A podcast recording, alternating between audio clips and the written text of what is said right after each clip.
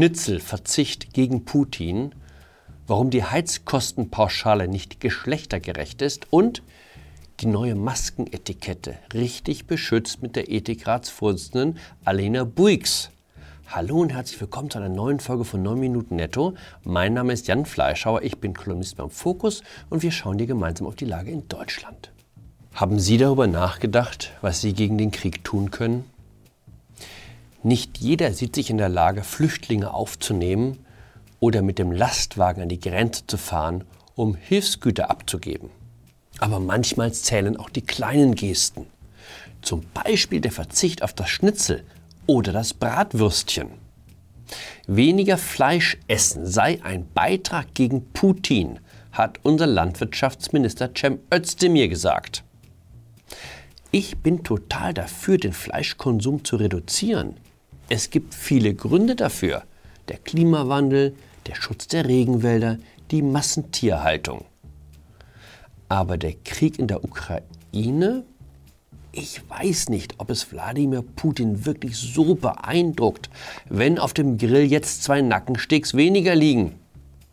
Das Wort der Stunde lautet Zeitenwende. Alle Gewissheiten seien in Frage gestellt, heißt es. Ich habe eher den Eindruck, dass jeder versucht, irgendwie den Krieg in der Ukraine mit der eigenen Agenda kompatibel zu machen. Die Anhänger des veganen Essens fühlen sich ebenso durch den Krieg bestätigt wie die Freunde des Tempolimits oder die Gegner der Pendlerpauschale. Das ist ein Tweet, den der Berliner Umweltprofessor Volker Quaschning absetzte. Schaue ich mir Autos an, sitzt oft nur eine Person am Steuer. Flott gefahren wird auch. Wir jammern über hohe Energiepreise und schaffen es noch nicht einmal Fahrgemeinschaften zu bilden und ein Tempolimit einzuführen. Das würde Putin wirklich schaden. Zwei Leute hinterm Steuer und langsamer fahren, um es der Mann im Kreml mal richtig zu zeigen. Wer hätte gedacht, dass Widerstand so einfach ist?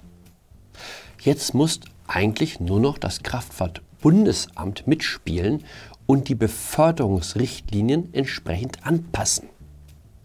Dann wird Deutschland auch ohne Wiederbewaffnung und Rückkehr zur Wehrpflicht zu einem Gegner, mit dem man in Moskau rechnen muss.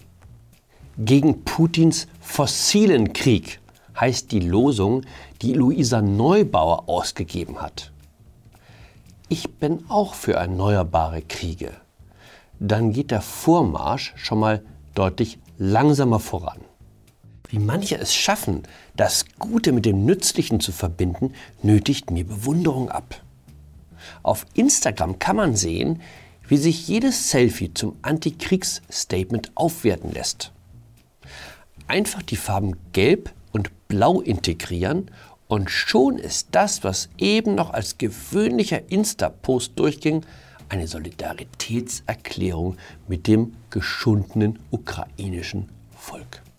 Luisa Neubauer präsentierte sich bis vor wenigen Tagen auf Twitter mit einem Profilbild, das sie zeigte, wie sie ein Schild in die Höhe hielt, auf dem stand, es ist auch meine Krise. Inzwischen ist das Bild einem Foto in Tarnjacke gewichen. Die Bundesregierung stemmt sich gegen die Inflation.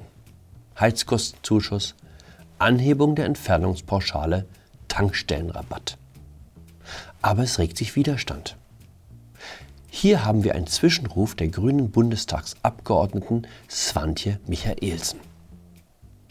Der Tankrabatt ist übrigens nicht nur ökologischer und sozialer Unsinn, sondern auch falsch in Sachen Geschlechtergerechtigkeit. Denn Männer fahren häufiger Auto und längere Strecken als Frauen und würden daher überproportional davon profitieren. Über die Abgeordnete ergoss sich Hohn und Spott. Ich finde das falsch. Man sollte den Gedanken der Geschlechtergerechtigkeit ganz im Gegenteil vertiefen. Es ist eine Tatsache des Alltags, dass Frauen schneller frieren und deshalb in Innenräumen höhere Temperaturen bevorzugen als Männer. Der Temperaturunterschied beträgt 2 Grad. Das mag auf den ersten Blick nicht viel erscheinen, entspricht aber 12% Heizenergie. Schon ein Grad weniger beim Heizen würde die jährliche Gasnachfrage in Europa um 10 Milliarden Kubikmeter Gas senken und damit um 2,5 Prozent des Gesamtverbrauchs. Eine Heizkostenpauschale verstieße also nicht nur gegen den Gedanken der Geschlechtergerechtigkeit, sie würde auch noch unseren Kampf gegen Putin schwächen. Selbst die Sache mit dem Tankrabatt ist unter Gender-Gesichtspunkten nicht so eindeutig wie von der Abgeordneten Swantje Michaelsen angenommen. Frauen brauchen erwiesenermaßen länger, um in eine Parklücke einzuparken, was einen Teil der durch weniger Nutzung eingesparten Fahrzeit zunichte macht. Da ihre Lebenserwartung die der Männer deutlich übersteigt, darf man außerdem darauf schließen, dass sie länger Auto fahren. Ihre Kilometerleistung also auf den letzten Metern des Lebens mit denen der Männer gleichzieht oder diese sogar übersteigt. Am Montag hat der Gesundheitsausschuss des Deutschen Bundestages getagt, um über die Impfpflicht zu beraten. Unter den Experten, die man eingeladen hatte, war auch Alina Buix, die Vorsitzende des Ethikrates. Frau Buix ließ sich aus ihrem Büro digital zuschalten. Hier sehen wir sie in der Geschäftsstelle des Ethikrates bei ihrem Vortrag. Sie ist allein, sie spricht zu den Abgeordneten via Internet und sie trägt trotzdem Maske. Klar, dachte ich, habe ich doch immer gesagt. Vorsicht bei Videokonferenzen. Das Virus kennt Wege, die wir nicht mal erahnen. So schrieb ich es auch in einem Kommentar. Hätte ich mir lieber verkniffen. Hier weist mich der Ethikprofessor Peter Dabrock zurecht. Die Kampagne gegen Alina Buix ist wirklich unterste Schublade und offenbart offensichtlich schwere Persönlichkeitsprobleme bei denen, die sich beteiligen. Dass Jan Fleischhauer das auch mitmacht, ja, das ist schlimm. Schauen wir doch mal, wem das alles aus dem Herzen spricht. Ach, guck mal, Katrin Göring-Eckardt von den Grünen. Bin entsetzt.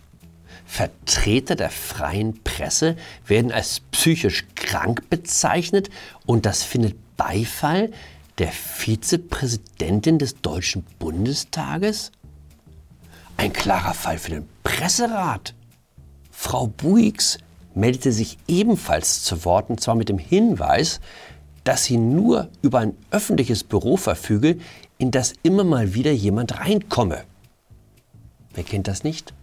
Großraum, hinten rattert die Kaffeemaschine und die Bitte nicht stören Schilder sind leider gerade ausgegangen. Klar. Dann fiel mir ein, habe ich nicht neulich ein langes Stück in der Welt über die Sponsoren gelesen, mit denen Frau Buix über die Jahre zusammengearbeitet hat, darunter ein milliardenschwerer Investmentfonds aus England.